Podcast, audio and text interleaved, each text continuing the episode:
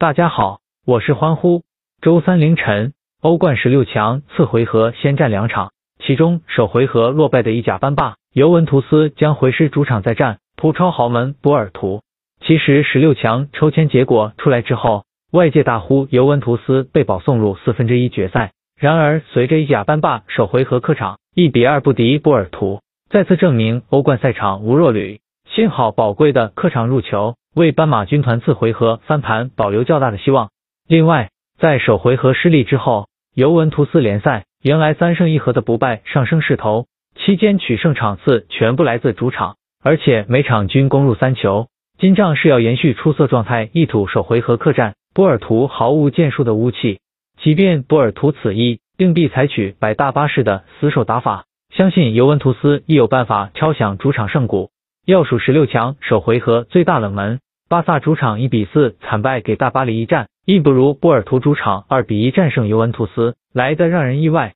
波尔图一度取得两球领先，美中不足的是被尤文图斯觅得了一个客场入球，一难怪主教练对未能实现零封略感遗憾。与其说感到遗憾，倒不如说他没有底气，次回合抵挡得住尤文图斯狂轰滥炸。还记得前届十六强时，意甲班霸曾在首回合两球落后马德里竞技的情况下，依然在次回合完成了翻盘好戏。自知波尔图实力不如马德里体育会，仅仅手握一球领先优势，无疑让这位葡萄牙主帅倍感压力。近况方面，波尔图近四仗各项赛事两胜一和一负，当中不胜场次。分别与里斯本竞技门战、成和以及葡萄牙杯输给布拉加遭到出局，两场硬战皆未收到理想结果，势必会影响球队此番出征信心。波尔图金帐被翻盘在所难免，欢呼推介尤文图斯负一点二五，关注我后留言猜本场比分，如预测中者即可获得欢呼明日私推，